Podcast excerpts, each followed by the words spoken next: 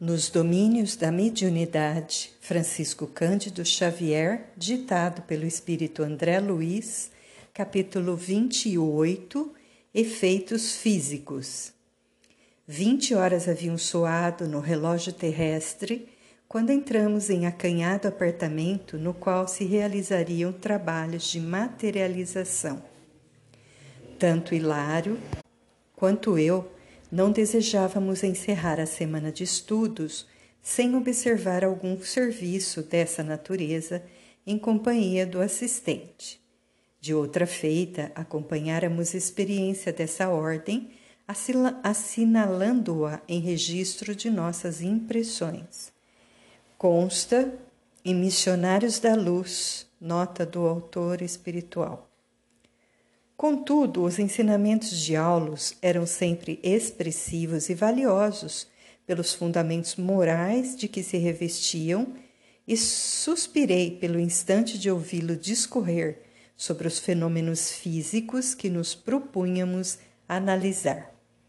O recinto destinado aos trabalhos constituía-se de duas peças, uma sala de estar ligada à estreita câmara de dormir o aposento íntimo, transformado em gabinete, albergava o médium, um homem ainda moço, e na sala espalhavam-se 14 pessoas aparentemente bem intencionadas, das quais se destacavam duas senhoras doentes, que representavam o motivo essencial da reunião.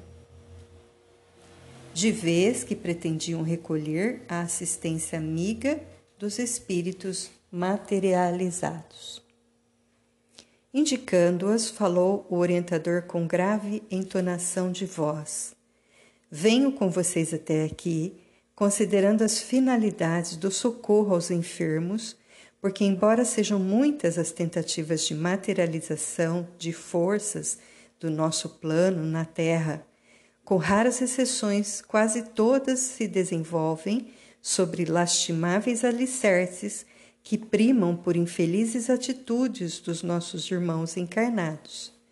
Só os doentes, por enquanto, no mundo, justificam, a nosso ver, o esforço dessa espécie, junto das raras experiências, essencialmente respeitáveis e dignas, realizadas pelo mundo científico em benefício da humanidade. Quiséramos alongar o entendimento, no entanto, renteando conosco, diversos obreiros iam e vinham, dando a perceber o início dos trabalhos daquela noite. A higienização processava-se ativa, o serviço reclamava cuidado. Segundo apontamentos recolhidos por nós em outras ocasiões, aqui surgiam aparelhos delicados para emissão de raios curativos Acolá se efetuava a ionização do ambiente com efeitos bactericidas. Alguns encarnados, como habitualmente acontece, não tomavam a sério as responsabilidades do assunto e traziam consigo emanações tóxicas, oriundas do abuso de nicotina, carne e aperitivos, além das formas pensamentos menos adequadas à tarefa que o grupo devia realizar. Atento ao estudo, Aulus recomendou-nos centralizar a atenção no gabinete do médium.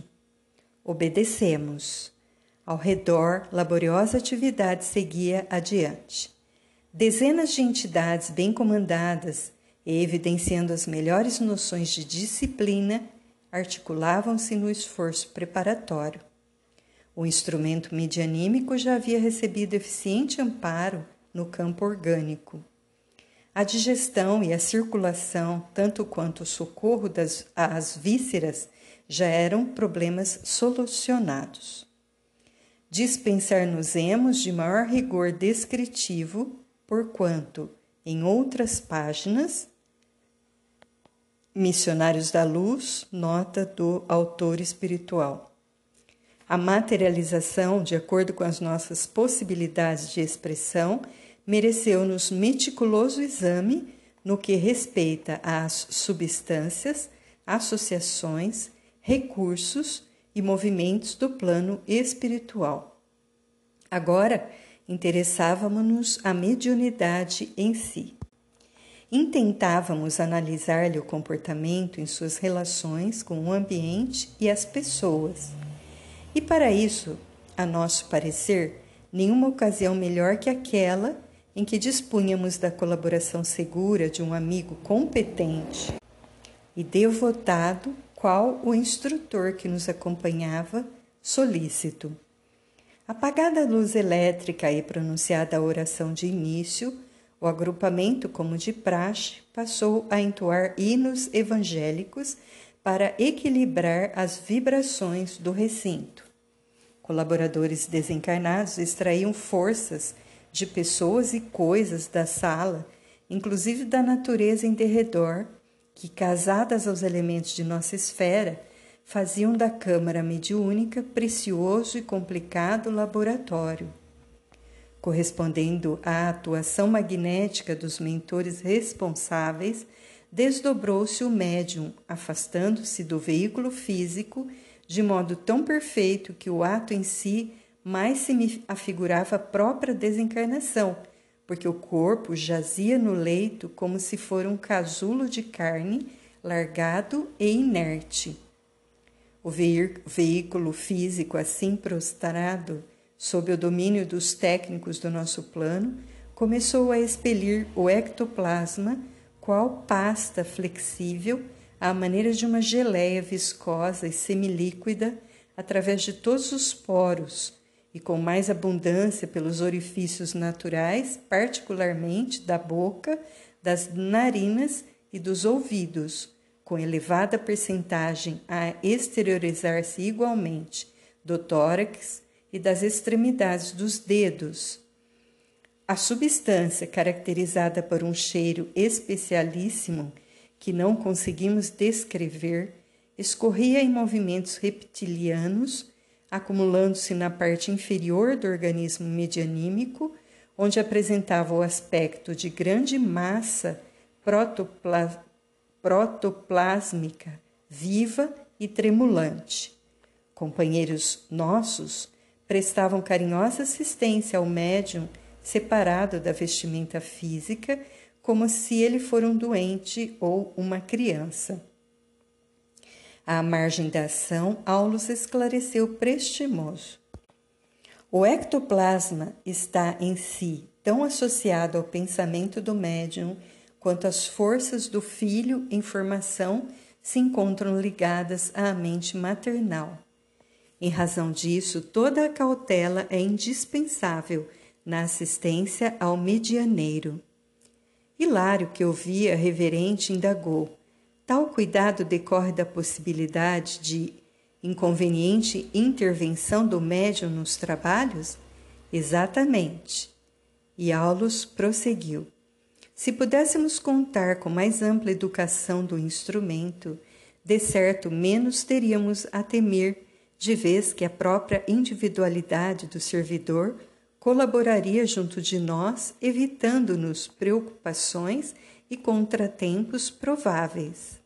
A materialização de criaturas e objetos de nosso plano para ser mais perfeita exige mais segurança, exige mais segura desmateri desmaterialização do médium e dos companheiros encarnados que o assistem, porque por, por mais nos consagremos aos trabalhos dessa ordem, estamos subordinados à cooperação dos amigos terrestres, assim como a água, por mais pura, permanece submetida às qualidades infelizes, felizes ou infelizes do canal por onde se escoa.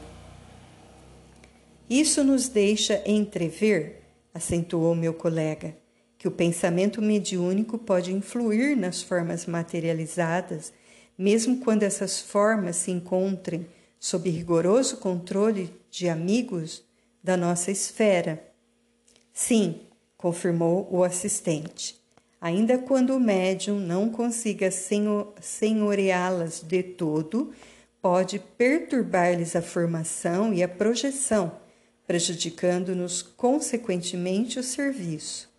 Daí o impositivo da completa isenção de ânimo por parte de quantos se devotam a semelhantes realizações. Hilário, não obstante satisfeito, continuou ponderando. As faculdades de materialização, desse modo, não traduzem privilégio para os seus portadores, de modo algum. E depois de breve pausa, o próprio verbo referente ao assunto, em sentido literal, não encoraja qualquer interpretação em desacordo com a verdade Materializar significa corporificar.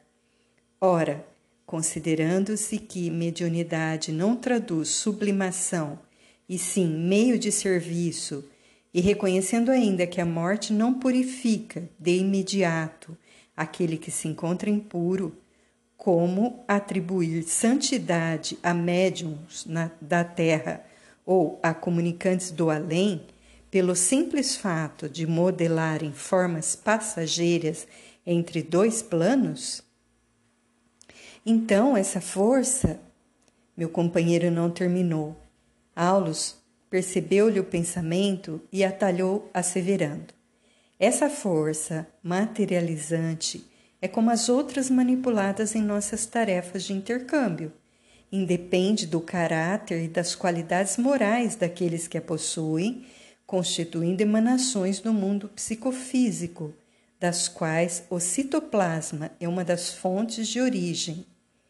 Em alguns raros indivíduos encontramos semelhante energia com mais alta percentagem de exteriorização, contudo, sabemos que ela será de futuro mais abundante e mais facilmente abordável quando a coletividade humana atingir mais elevado grau de maturação. Até lá, desse modo, até lá, utilizar-nos-emos dessas possibilidades como quem aproveita um fruto ainda verde em circunstâncias especiais da vida, suportando, porém, o assédio de mil surpresas desagradáveis ao recolhê-lo, de vez que, em experiências como esta, submetemo-nos a certas interferências mediúnicas indesejáveis, tanto quanto a influências menos edificantes de companheiros encarnados francamente inaptos para os serviços dessa espécie. Hilário, que escutava atencioso a lição, ponderou ainda. Imaginemos que o médium esteja possuído de interesses inferiores seja em matéria de afetividade mal conduzida, de ambição desregrada ou de pontos de vista pessoais, nos diversos departamentos das paixões comuns. E depois da alegação reticenciosa, indagou: nessa posição poderá influir nos fenômenos em estudo? Sem dúvida alguma, elucidou Aulus com naturalidade, consciente ou inconscientemente. E os amigos do grupo, se imbuídos de propósitos malsãos, conseguem perturbar-nos? Certamente. E por que nos sujeitarmos a fatores incapazes assim? Os olhos do assistente brilharam expressivos e afagando meu colega, Aulus falou com sensatez. Não diga fatores incapazes, digamos fatores incipientes. Simbolizemos a necessidade como sede escaldante, como sede escaldante, e a mediunidade imperfeita ou mal comandada como sendo a água menos limpa a falta do líquido puro não podemos hesitar. Utilizamos-nos da água nas condições em que a encontramos. E em seguida, que fazer? Teremos paciência com a fonte, decantando-lhe pouco a pouco a corrente poluída. A mediunidade sublimada através de instrumentos dignos e conscientes, no mandato que lhes corresponde, é algo de eterno e divino que a humanidade está edificando. Isso não é obra de afogadilho. A improvisação não é alicerce para os santuários da sabedoria e do amor que desafiam o tempo. Meu colega e eu sorrimos, encantados com aquele monumento de compreensão e tolerância. Em derredor, grande massa de substância ectoplásmica, leitosa prateada, da qual se destacavam alguns fios escuros e cinzentos, amontoava-se abundante. Técnicos de nosso plano manipulavam-na com atenção. Aulus fixou a paisagem de trabalho ativo e explicou-nos. Aí temos o material leve e plástico de que necessitamos para a materialização. Podemos dividi-los em três elementos essenciais em nossas rápidas noções de serviço, a saber: fluidos A, representando as forças superiores e sutis de nossa esfera. Fluidos B, definindo os recursos do médium e dos companheiros que o assistem. E fluidos C, constituindo energias tomadas à natureza terrestre. Os fluidos A podem ser os mais puros e os fluidos C podem ser os mais dóceis. No entanto, os fluidos B nascidos da atuação dos companheiros encarnados e muito notadamente do médium, são capazes de estragar-nos os mais nobres projetos. Nos círculos, aliás, raríssimos, em que os elementos A encontram segura colaboração das energias B, a materialização de ordem elevada assume os mais altos característicos raiando pela sublimidade dos fenômenos.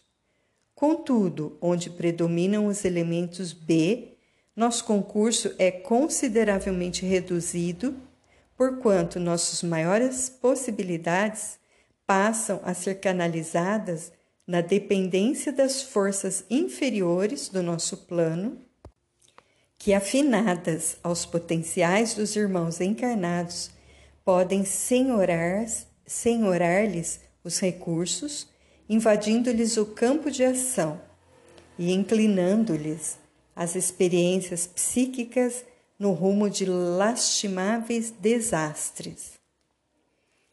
As elucidações não poderiam ser mais claras. Despunhamo-nos a prosseguir no entendimento. Todavia, Garcês, um dos técnicos espirituais do serviço, veio até nós invocando o auxílio, o auxílio magnético de Aulus. O campo fluídico na sala se fizera demasiado espesso. Os pequenos jactos de força ectoplásmica, arremessados até lá em caráter experimental, tornavam ao gabinete revelando forte teor de toxinas de variada classificação. As 14 pessoas assembleadas no recinto eram 14 caprichos diferentes. Não havia ali ninguém com bastante compreensão do esforço que se reclamava do mundo espiritual, e cada companheiro, ao invés de ajudar o instrumento mediúnico, pesava sobre ele com inauditas exigências. Em razão disso, o médium não contava com suficiente tranquilidade. Figurava-se-nos um animal raro, acicatado por múltiplos aguilhões, tais os pensamentos descabidos de que se via objeto. Não atingiremos então a materialização de ordem superior, falou o assistente, algo preocupado. De modo algum, informou Garcês com desapontamento. Teremos tão só o médium desdobrado, incorporando a nossa, enferme a nossa enfermeira para socorro às irmãs doentes. Nada mais. Não dispomos do concurso preciso. Aulus atendeu à solicitação que lhe era dirigida e auxiliou magneticamente a transferência de certo coeficiente de energias do vaso físico ao corpo perispiritual, que se mostrou vivamente reanimado. O veículo de matéria densa no leito Desceu à mais funda prostração, mas o médium, em seu perispírito, evidenciava maior vitalidade e maior lucidez. Amigos espirituais envolveram-no em extenso roupão ectoplásmico e a enfermeira uniu-se a ele, comandando-lhe os movimentos.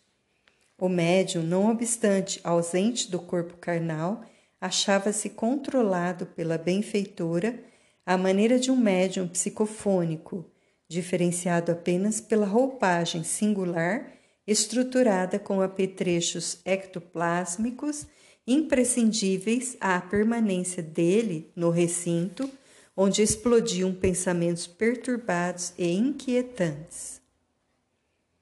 Vendo-o caminhar inseguro, abraçado pela enfermeira que o movimentava para o serviço assistencial, Hilário, ciciante, falou para o nosso orientador: O médium está consciente durante o fenômeno? Fora do corpo, sim, mas possivelmente não guardará qualquer lembrança, logo regresse ao, corpo, ao campo físico. Meu colega ainda aventurou. Vemo-lo avançar com indumentos materializados e sob a orientação da enfermeira amiga. Entretanto, caso alimente, nessas condições, qualquer desejo menos digno, pode interferir no trabalho, prejudicando-o? Perfeitamente, disse Aulus. Ele está sob controle, mas controle não significa anulação. Qualquer impulso infeliz do nosso companheiro correrá por conta do serviço. Daí a inconveniência das atividades dessa espécie sem auto-objetivo moral. O medianeiro das curas, enlaçado pela entidade generosa, alcançou o estreito aposento, exibindo a roupagem delicada, semelhante a uma túnica de luar emitindo prateada luz. No entanto, à medida que varava a atmosfera reinante no recinto, a claridade esmaecia, chegando a apagar-se quase de todo. Diante de nosso olhar indagador, o assistente esclareceu. A posição neuropsíquica dos companheiros encarnados que nos compartilham a tarefa no momento não ajuda. Absorvem-nos os recursos sem retribuição que nos indenize, de alguma sorte, a despesa de fluidos laboriosamente trabalhados. A convite do orientador, penetramos a sala. Efetivamente, escuras emissões mentais esguichavam contínuas, entrechocando-se de maneira lastimável. Os amigos, ainda na carne, mais se nos figuravam crianças inconscientes. Pensavam em termos indesejáveis, expressando petições absurdas no aparente silêncio a que se acomodavam irrequietos.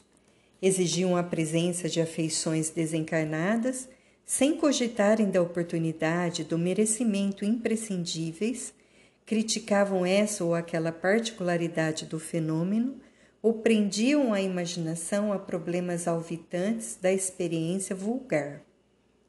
O concurso dos amigos espirituais era ali recebido não como gentileza de benfeitores, mas como espetáculo fútil a ser obrigatoriamente elaborado por servos ínfimos. Ainda assim, os obreiros do nosso plano ofereciam o melhor pelo êxito da tarefa. A enfermeira devotada socorreu as doentes, aplicando-lhes raios curativos. Várias vezes deixou o recinto e tornou a ele, porquanto a simples aproximação dos pensamentos inadequados que lhe senhoreavam as vibrações, toda a matéria ectoplásmica se ressentia obscurecendo-se ao bombardeio das formações mentais nascidas da assistência.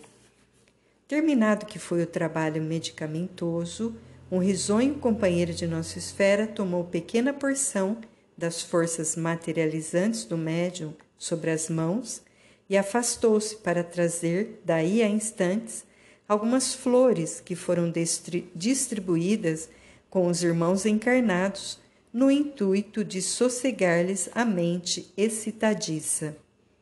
Calmando-nos a curiosidade, Aulus esclareceu. É o transporte comum, realizado com reduzida cooperação das energias medianímicas. Nosso amigo, e designou com a destra o emissário das flores, apenas tomou diminuta quantidade de força ectoplásmica, formando somente pequeninas cristalizações superficiais do polegar e do indicador em ambas as mãos a fim de colher as flores e trazê-las até nós. É importante observar, disse Lário, a facilidade com que a energia ectoplásmica atravessa a matéria densa, porque o nosso companheiro, usando-a nos dedos, não encontrou qualquer obstáculo na transposição da parede. Sim, comentou o instrutor, o elemento sob a nossa vista é extremamente sutil e, aderindo ao nosso modo de ser, adquire renovada feição dinâmica. E se fosse o médium o objeto do transporte, transpassaria a barreira nas mesmas circunstâncias? Perfeitamente, desde que esteja mantido sob nosso controle, intimamente associado às nossas forças, porque dispomos entre nós de técnicos bastante competentes para desmaterializar os elementos físicos e reconstituí-los de imediato, cônscios da responsabilidade que assumem. E sorrindo, você não pode esquecer que as flores transpuseram o tapume de alvenaria, penetrando aqui com semelhante auxílio. De idêntica maneira, caso encontrássemos utilidade num lance dessa natureza, o instrumento que nos serve de base ao trabalho poderia ser removido para o exterior com a mesma facilidade. As cidadelas atômicas em qualquer construção da forma física não são fortalezas maciças, qual acontece em nossa própria esfera de ação.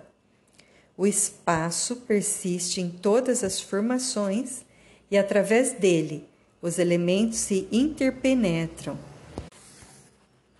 Chegará o dia em que a ciência dos homens poderá reintegrar as unidades e as constituições atômicas com a segurança dentro da qual vai aprendendo a desintegrá-las.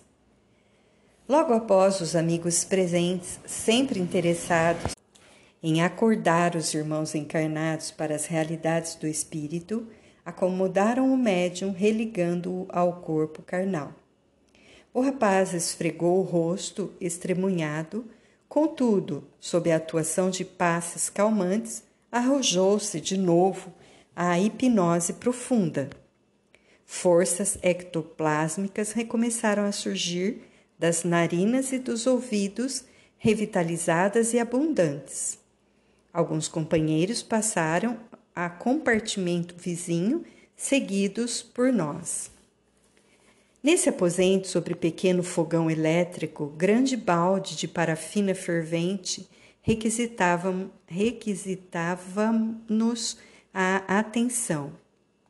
Um amigo de semblante simpático cobriu a destra com a pasta dúctil que manava fartamente do médium e materializou-a com perfeição, mergulhando-a mergulhando logo após na parafina superaquecida, deixando aos componentes da reunião o primoroso molde como lembrança. Uma jovem que nos saudou, cordial, trabalhou igualmente o ectoplasma, modelando três flores que, submersas no vaso, ficaram depois em mesa próxima para os assistentes, à guisa de doce recordação daquela noite de tolerância e carinho. Afeiçoados da casa trouxeram do exterior diversas conchas marinhas em que se viam delicados perfumes que se volatizaram no recinto em vagas deliciosas.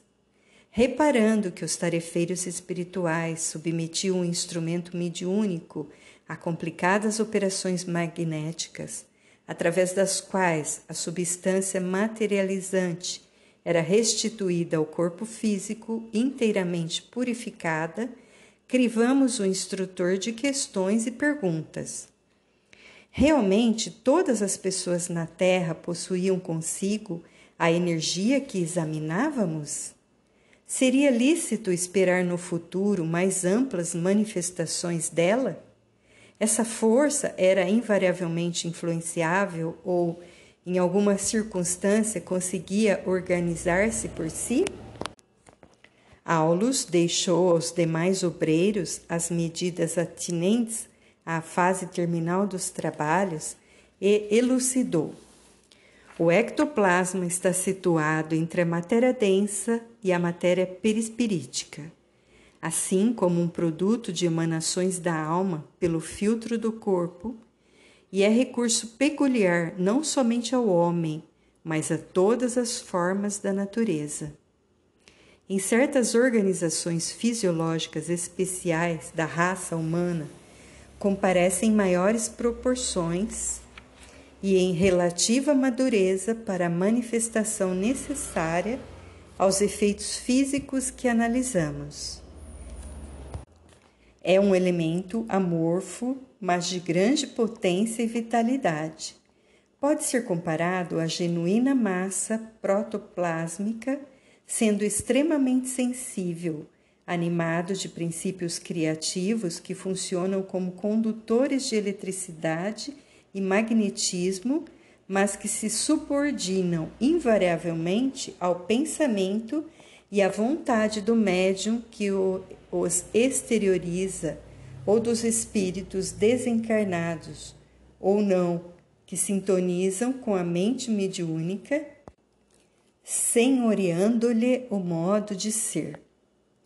Infinitamente plástico, da forma parcial ou total às entidades que se fazem visíveis aos olhos dos companheiros terrestres ou diante da objetiva fotográfica dá consistência aos fios, bastonetes e outros tipos de formações, visíveis ou invisíveis, nos fenômenos de levitação, e substancializa as imagens criadas pela imaginação do médium ou dos companheiros que o assistem mentalmente afinados com ele.